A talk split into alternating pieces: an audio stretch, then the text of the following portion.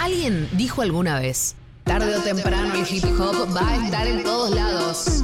Y sí, el hip hop está en una. Con Facu Lozano. Tarde o temprano. Sí. Porque Sí. siempre fue.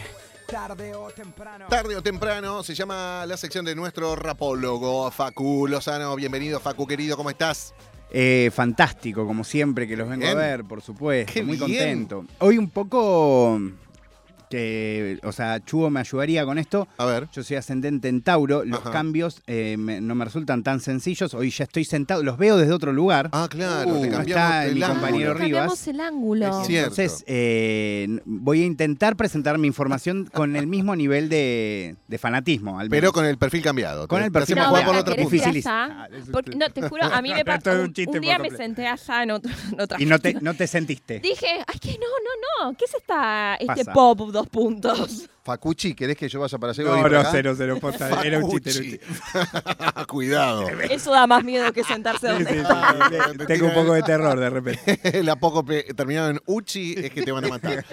Eh, bueno, Facu querido, hoy eh, prometiste hablar de un par de gigantes figuras del hip hop y la música urbana. Exactamente, la semana pasada se dio un hecho eh, bastante trascendental para, para el- lo que yo converso aquí con ustedes semana a semana y lo que hago también en Nirvana Verbal todos los viernes de 21 a 0, vinculado al hip hop, que es dos figuras muy importantes, diría de las más importantes, al menos eh, de los últimos cinco años, eh, hicieron una canción juntos eh, y si bien podemos escuchar la canción, que probablemente ya lo hayan hecho, podemos ver de qué se trata.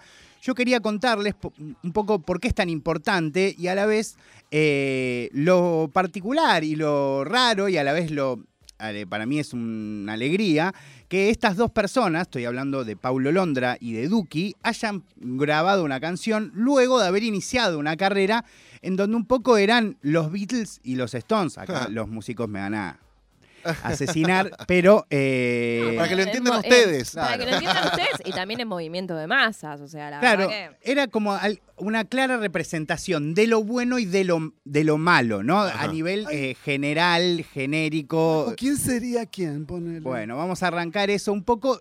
Ponele que eh, el niño bueno era Paulo Ajá. y el niño malo era Duki. Eh, O modo sea, diablo. Sí, los Stones. Exactamente. Eh, un poco era en, en un momento el trap que solo se concebía como un género vinculado a lo que representabas, algo que ha pasado con casi todos los géneros musicales, ¿no? Como Sí. si eras realmente tanguero o si sos realmente de tal lugar para, para complementar tu rol folclórico o la manera en la que tocas, o lo mismo con el rock o con el punk o con así, o con el rap. Bueno, en el trap también tuvo ese momento, tanto afuera como también en Latinoamérica, y, y acá por supuesto que era sos trap o no sos trap, ¿no? Entonces en un momento era, si vos no venís de la calle, si vos no venís de un perfil de haber tenido que arreglar tu vida y literal juntando, juntado tus mangos de una manera eh, ilegal, literalmente, eh, que eso es lo que significaba trap en su momento, no eras lo suficientemente trap, no estabas avalado como para hacer ese género. En ese contexto aparecen, no solo en Argentina, en un montón de lados del mundo, personas que toman al trap como un género musical. Algo que, como digo, pasó con el punk, con el jazz, con el rap, con todos los géneros, Sí. con el R&B, que en un momento lo tomó otra persona y lo resignificó, ¿viste? Y ahí empezaba la discusión de...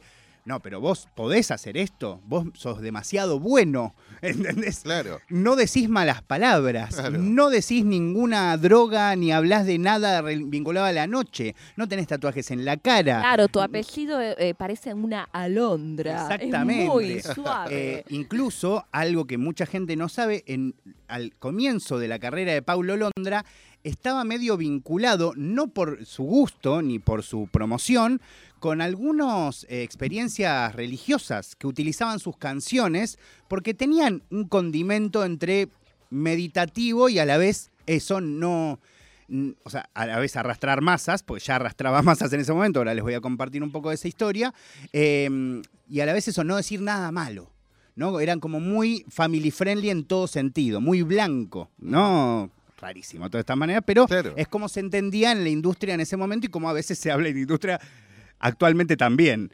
Em, Al mismo tiempo una figura muy atractiva, me imagino, ¿no? Por eh, esto de estás en ese género musical, pero hablando para toda la familia, sos como el telefe del trap, ¿qué onda? esto? Bueno, algo, algo muy loco es que además, eh, en algún punto, Paulo toma el camino sencillo. Voy a intentar poner un poco de contexto. Ujú. 2017, Sí. Pleno auge del freestyle en Argentina y especialmente en la ciudad de Buenos Aires, en Córdoba, en algunos lugares de, de la ciudad de Santa Fe, de, la provincia de Santa Fe, pero centralmente en estos tres lugares que les estoy comentando y también en Tierra del Fuego. Era- había como ahí un mundo de gente que se juntaba en plazas. Mucha gente, estamos hablando de 3.000, 4.000 personas, a ver freestylers eh, de manera gratuita. En ese contexto aparecen, ya venían rapeando hace un tiempo, tanto Duki como Paulo. Uno en Córdoba, uno en Paternal. Uno en el quinto escalón, uno en Cine Escritura, que era la competencia de Córdoba. Ambos les pasa algo bastante similar, eh, con diferencia de pocos días. Uno gana el quinto escalón, que era la competencia de acá, y le dan de premio grabar una canción Ajá. que era lo único que Duki quería. Duki quería ganar eso, eh, o sea, esa competencia, para tener esa visibilidad, dedicarse a la música y que esa gente que lo había visto ganar esa competencia lo viera hacer su música. Era su único objetivo, literalmente. No así Paulo, que poco tiempo después gana esa competencia, le dan de premio hacer una canción y saca una canción, pero creo yo, esto nunca se lo puede preguntar personalmente, quizás sin tener tan claro si quería hacer música, si quería hacer freestyle, si quería hacer las dos cosas, si no quería hacer ninguna. Eh, de hecho, tiene una canción como que él es más tipo relajado y dormilón, como un tipo más chill, ¿no? Sí. Duki era, quiero esto. Y como digo, una vez que les pasa eso, saca cada uno una canción y genera un cimbronazo en la escena argentina que no había pasado nunca en nuestra historia, que es que los dos llegan a 100.000 reproducciones en, ponele, una semana. Ok. Algo que en ese momento eran números que tenía Lali Espósito, que tenían los redondos o, o- o el Indio Solari, o sea, números que no correspondían con la gente que conocía a esa persona, con la gente que estábamos involucrados en la movida, con, Con la difusión, porque no la- tenían difusión. con la difusión. ¿no? Exactamente. No sonaban en ningún lado. Y de repente es que empieza todo este fenómeno. Y La en donde- magia. en la magia, en donde un poco se empiezan a enfrentar. Y algo que es muy lindo, que hay un momento que les recomiendo que chequeen, una batalla en el quinto escalón, donde se enfrentan Duki y Paulo. Ajá. Mirá. Y en donde un poco ya cuando cada uno con su canción, eh, Duki le dice, no me hables de, de tu tema, bro, si es una copia. Eh, ¿Entendés? Como le empieza a decir como había una cosa medio que se estaban copiando, pero claro, eran los dos únicos exponentes del freestyle que estaban haciendo esa música en ese momento. ¿Quién la ganó esa? La gana Duki eh, con MKS, que era su compañero, pero lo particular era que un poco la discusión en esa batalla era, no, pero yo no, no te copio a vos porque yo no hablo de ninguna droga, de ningún... Eso le dice Paulo. ¿Entendés? ¿Entendés? Como una cosa muy de... Nada, muy rara, pero a la vez un debate súper intelectual y conceptual de qué es lo que representaba cada uno. Bueno, Ajá. eso se ha ido modificando mucho en el tiempo, pero sí lo que no se modificó es que Paulo de alguna forma tomó lo que se conoce como camino sencillo, aunque no le fue para nada sencillo, creo No. que hoy se debe arrepentir, Claro. que firmar con una discográfica, cobrar un adelanto, entender que a través de esa discográfica vos vas a ir eh, eh, cumpliendo etapas, llegando a determinados lugares, cosa que por un lado le pasó a, a Paulo, conoció a Ed Sheeran, grabó un tema con Ed Sheeran, le Sí, pasaron cosas importantísimas. Claro. Duki tomó otro camino. Tomó el camino de lograr conquistar esa industria con sus reglas. Y también lo logró. Y un poco hoy, eh, la representatividad y la identidad y la representación que tiene Duki es mucho más grande que la que tiene Paulo. Y también es muy lindo como Duki, habiendo pasado todo eso y hoy siendo un verdadero referente, quizás más de lo que es Paulo hoy en día, le devuelve también como una gentileza o, o- o- o decide bancar en este relanzamiento de su carrera después de todo ese problema legal que tuvo y bancarlo entendiendo también que son personas que representan aún hoy, aunque Duki haya hecho reggaetón, haya cambiado su manera de hablar, salga con Emilia Mernes o lo que sea, Hmm. siguen representando cosas distintas. Total. Eh, ¿Cuántos años estuvo Pablo fuera de la escena? Que no pudo Casi grabar tres temas. años. Tres años es un Un montón. poquito menos, pero casi ¿no? tres años. Sobre todo porque estaba en la cresta de la ola. Y ahí todo. Me decís que en el 2017 eh, recién estaban ganando esas competencias, es un montón, tres años. No, no. eh, sí, además lo que le pasa a Paulo Londra le pasa literalmente en el momento en el que estaba empezando una escalada que no tenía, eh, no tenía sentido, no tenía, no, no- no tenía sentido para él, no tenía sentido para la escena, pero a la vez, y lo han comentado muchos artistas que en su momento un poco hateaban a Paulo, Ujú. eh, que también en su momento era como, no, mirá, este graba con Ed Sheeran, como demasiado pop, pero a la vez, finalmente eso terminó poniendo a Argentina y a la música hip hop de Argentina en un nivel de, de, de- de importancia muy grande, eh, como, o sea, le dio visibilidad, fue una verdadera cartelera y que quizás como funciona el mundo de las redes hoy, eh, hay como que te dicen que hay momentos para, hay formas de prepararse para cuando la pegás en las redes, ponele, Ajá. ¿no? Como, y una de esas maneras es, ponele, vos tenés un canal de YouTube, bueno, vos haces contenido, contenido, haces contenido, te va más o más o mal, ¿no? Pero haces, haces, haces, haces, y de repente algo pasa. Algo ¿no? se viraliza. hiciste- claro, algo se viraliza y vos qué haces? Vos tenías la, la oportunidad de tener algo, en ponerle en tu canal de YouTube para que la gente lo consuma y un poco empiece a tomar más visibilidad y te conozca por tu trabajo, o no, que seas literalmente eso, un pico, un momento de viralidad y nada más.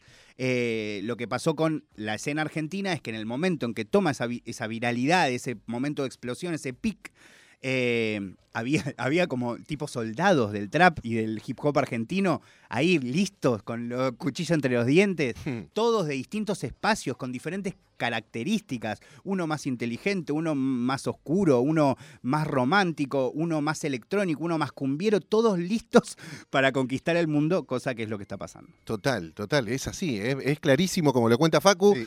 Eh, se estaba preparando mucho esta escena con ya un montón de gente que los iba a ver en vivo. No, no es que los escuchaban en una radio, veían sus videos en algún canal, como nos pasaba a nosotros de, Claro. de- de más jóvenes, pero, pero sí, cuando explotaron, explotó toda la movida. Y ahí te das cuenta la inteligencia de Duki, la, sigue teniendo. Yo, la única vez que pude tener una entrevista con él, me di cuenta de lo enfocado que estaba y lo claro que tenía su papel dentro de la música y lo que representa juntarse, hacer esa simbiosis y brillar todos juntos. Se cae uno, el que está arriba lo ayuda. Y es lo que termina haciendo con Pablo, ¿no? Ahora también.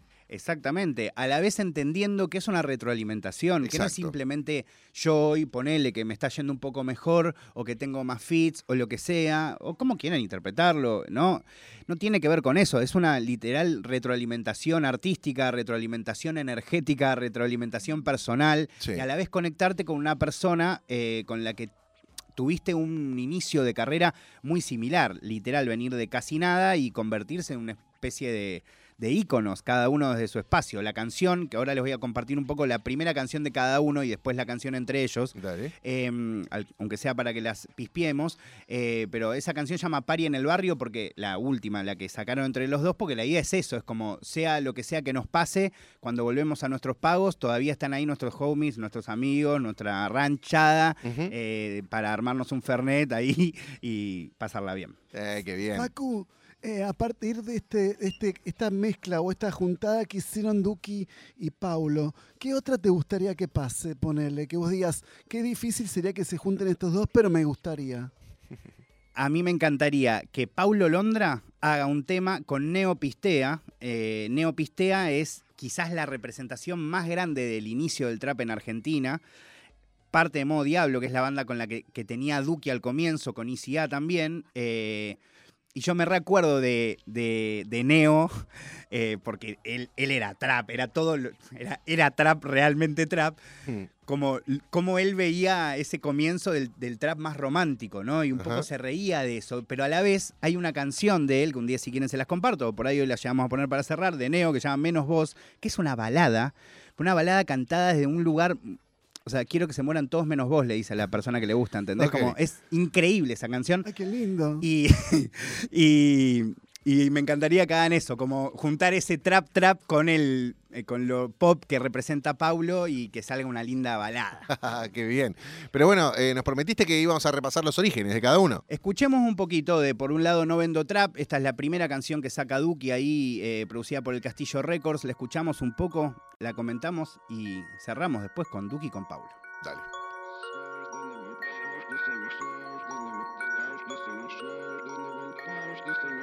Thank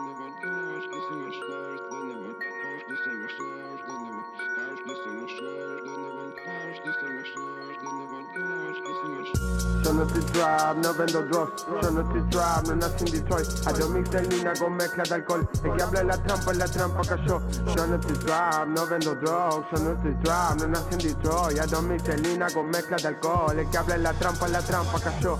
I can sleep, animal PS, unió con su culo en animal print. You got imagine the amo machine. No quiero la fama, account for the miss. Días de derroche, noche sin dormir, muy que más poca enrolando esa shit. Quiero son en los coches como ACDC, 300 mi Porsche, carrera GT. Primero del roster soy el MVP. Este es mi deporte, se tienen que ir. Pa' vivir de esto, por eso nací. Yo vida de perro y ustedes de bitch. Hablan por hablar sin saber qué decir. O sea, el esta es la primera canción que escribe en su vida y dice, yo quiero sonar en los autos como ACDC. Yo para esto nací. O sea, ¿entendés? O sea, es la primera canción que hizo en su vida. ¿Qué te pasa, pibe? Y es muy loco que hay una canción que, que saca después Duki en donde le habla al público que lo conoció por el freestyle y les pide perdón. Le dice, les pido perdón si los decepcioné. O sea, como, ¿entendés? Por si yo entré a esa disciplina y me fui cuando por ahí ustedes querían, pues al menos para mí, por ejemplo, Duki era de los mejores freestylers que yo vi en mi vida, en vivo y en cualquier competencia, a pesar de que por ahí no ganaba tanto, pero su manera de fluir las bases, haciendo canciones literalmente cuando los otros simplemente querían agredir, para mí era increíble. Y dice, les pido perdón si los decepcioné, pero todo lo que yo hice estaba planeado. Claro. O sea, estaba planeado. Yo quería hacer esto que estoy haciendo ahora. Quería tener esa visibilidad y tomar esa visibilidad en favor mío. Eh, venían otros escalones. exactamente. Más altos para él. Esta canción, por otro lado, fue además, por ya que estamos en tema de datos, fue el primer remix que subió Bizarrap a su canal de YouTube. Ah, sí. Agarró esta canción, no esta versión, esta es la versión original. Le Le, pidió a. Duki, cuando todavía tenía por ahí 10.000 seguidores, eh, que le prestara la- los vocals, Las voces. voces, de, este, Sí. de esta canción y le hizo un remix que subió a su canal de YouTube, que hoy lo pueden encontrar en Spotify. Ok. Y esa fue la primera eh, muestra de Bizarrap como productor en su canal de YouTube y para todos nosotros. Mirá, ¿y qué le cambió? ¿Qué, qué hizo? Porque este tiene una base muy trap, muy... La hizo un poquito más eh, melódica. Ok, perfecto. El Pizarrap ahí no, no existía. No No, no, existía, lo hacía primero que hacía. videos, Por eso el- hacía video, era como un TBR del freestyle. Ah, claro. hacía eso. O sea, hacía, compilaba videos de freestyle graciosos Ajá. que llamaban Combo Loco, pero todavía no había in- incursionado en el mundo musical. Qué locura. Eh, me hace acordar un poquito el otro día en el documental de Bowie cuando comentaba, yo de los 16 años quería hacer esto. lo O sea, sabía, co- lo tenía clarísimo. Sabía, vamos a ver cómo, pero esto quería hacer. Hay un evento increíble en la vida de Duki que mucha gente lo olvida, que es Duki se hace visible sin tener ninguna relación con ni- ninguna productora, con, con Sadaik, no, no firma con nadie nada en sus comienzos, ¿sí? Ajá. Y lo primero que le pasa importante a nivel, que de hecho todos lo recuerdan, porque después Charlie García dice hay que prohibir el Sí. es que lo invitan a tocar en los, en los los premios. Gardel? Sí, o sea, unos premios que organiza gente Claro. que él no avala, o sea, en ese momento él no formaba parte de ninguna productora, de ningún fonograma, de Ajá. no estaba rindiendo eh, datos a nada, no cobraba de ningún lado, ¿entendés? Como era Claro. alguien, un verdadero extraterrestre. Y así es la manera en la que entra Duki. Ese día yo hice un posteo en mi Instagram, horrible, filmado con un celular que se caía a pedazos, en donde lo comparaba con Bowie. Porque en, ese, porque en ese show él toca con una orquesta. Sí. Y es increíble lo que hace para un chico que tenía 18 años recién cumplidos y que estaba en medio de, nada, de un... como una revolución, de una... ¿Cómo se llama? Eh, cuando vas a... Verborragia. Una... No, cuando vas a, a los paseos de, mm, de juegos, la- las que dan vueltas. Ah, Eh, la que- una, eh, sí, la vuelta al mundo, una Claro. noria. Una vuelta al mundo, ¿entendés? En medio de unas emociones y un montón de cosas Ah, que le una estaban montaña pasando. rusa, Una montaña rusa. Ay, no me salía la palabra. Una montaña rusa indescriptible Sí. eh, y así todo él a la vez estando a la altura de su arte, que tampoco es algo de lo que se habla chicos, mucho de Duque. la energía es todo. Sí. A Sí, veces se sí. deja de lado, no se piensa, pero esto es tan energético. No, Pero bueno, me encanta, igual tipo, para presentar algo en los premios Gardel tenés que tantas, o sea, nivel de protocolo, que esto tiene que salir legalmente de acá, que esto, o sea, no hay chance, si no tengo un montón de guita para publicar un disco legalmente, no hay forma de que participe, él no tenía ninguna de esas No reglas tenía ningún disco y publicado. estaba ahí tocando. Sí, sí, sí, de hecho tenía Esa tres canciones. La industria diciéndole, che, loco, sos regroso. Vení un ratito acá con nosotros, vení, vení, que te No queremos. nos importa que te te, salte nada. Pero pará. Y ahí- cuando Charlie dice esa frase de que hay que proveer el autotune, él sale a declarar, eh, contrariamente a, a lo que todo el mundo esperaba, que era que se peleara, que le Claro. discutiera. No, lo reentiendo. Si el chabón tiene oído absoluto, ¿qué iba a decir? Claro, más vale. No, y además Le- dice, le agradezco porque gracias a ese comentario un montón de pibes están entrando a mi canal. Claro, también. Pero aparte, No, ¿cómo no se solo- le rinden después cuando ven que funcionan plataformas como TikTok y que todo el mundo, no sé, con goteo y todo eso? Yo me acuerdo de mi hija haciendo la coreografía de goteo y todo Con los challenges y eso. Claro. Claro, también. Sí, sí, incluso en el día que, que cuando Charlie dice eso, se escucha un grito que, que porque le están dando un premio a Charlie. Se escucha un vamos Charlie, que yo como lo conozco a Duki, sé que es Duki. es increíble que en la misma situación, Duki- o sea, Claro. Charlie dice hay que prohibir el autotune y Duki grita vamos Charlie. Qué bien. Porque aparte es un pibe súper temperamental. Ha tenido muchas peleas también, como. Es súper temperamental, pero a la vez es muy sensible y, y, y muy registra, frío, y tiene las cosas muy claras, por otro registra lado. como pocos el talento. Claro. Es Claro. uno de los grandes eh, como moods de, de Duki. Registra fácilmente el talento. Ok. Em, Facu, nos quedan cuatro minutos de programa. ¿Le parece? Nos vamos Vos con elegís la cómo canción cierra. final. Sí, dale. Con- ¿Con o la que sea, hicieron juntos? Claro, en vez de Ah, lo la tuvimos canción en la cata de estrenos, ¿no? El viernes pasado. La escuchamos un Ah. Ay, como que un poquito le, la degustamos, pero bueno, preséntela. Eh, bueno, lo que vamos a escuchar para cerrar es Re- eh, no, Relax. Relax es la canción, la primera canción que sacó Paulo, que también la pueden ir a escuchar a su canal de YouTube. Sí. Eh, pero en este caso vamos a escuchar Party en el Barrio. Esto es Paulo Londra con Duki. Eh, hablan de películas, hablan del frío que tuvieron cuando empezaron a competir. hablan de cómo cuando vuelven al barrio los esperan sus amigos para seguir disfrutando. eh, y hablan de todo lo que vivieron. Y en el medio se escucha un beatbox, un que es literalmente el mismo beatbox y el mismo beatboxer, es la persona Yacho que hizo el beat de esa batalla que les comenté entre ellos en el quinto escalón. Ah, ok. Bueno. ¿Ves? Una data que no íbamos a tener ni en pedo. Ah, un nosotros. montón de easter eggs que hay ahí para tener en cuenta, hermoso. Genio, Facu, gracias, Por papá. favor. Facu Lozano con nosotros tarde o temprano con el hip hop aquí en una. Nosotros vamos a volver mañana a la una de la tarde. Gracias a todo el equipo. Mañana, 13 horas, aquí otra vez en La Rock.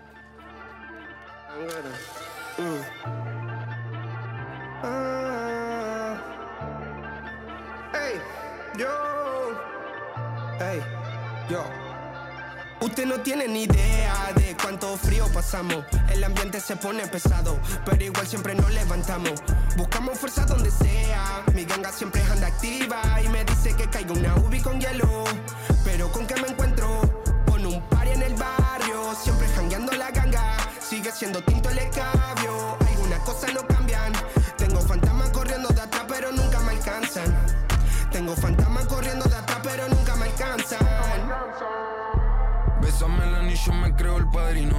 Soy puro como el vino de los mendocinos.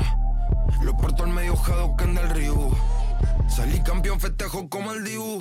Te robamos la escena, mami, no dejamos rastro. Estamos tan altos que dicen que somos astros. De 0 a 100 en segundo voy como un M4. Ustedes tienen padre, pero somos su padrastro. Es una paradoja, entreno para enseñarle como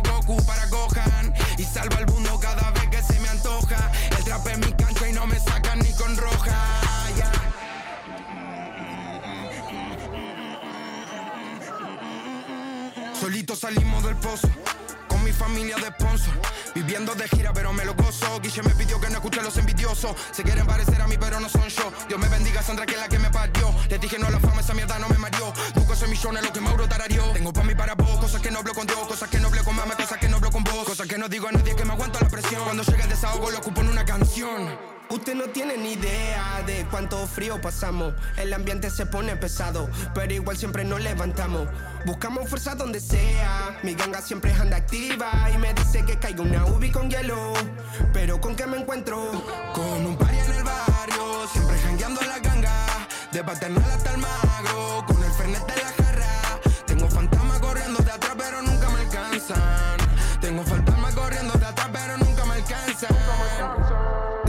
soñador, una máquina a vapor. Siempre aprendo del error, ahora me siento mejor. Busco mi gol, ese es mi don. No jodan más, tráiganme el cinturón. Si sueno cabrón, sin ser un matón. Ahora camino por toda la city me dicen, señor, ¿cómo le va hoy? Saben que traigo noticias buenas para todo el barrio. Siempre innovador. Ahora pongan mi nombre en una plaza y un escenario. Ah, siempre so fresh, clean. Soy un perezoso.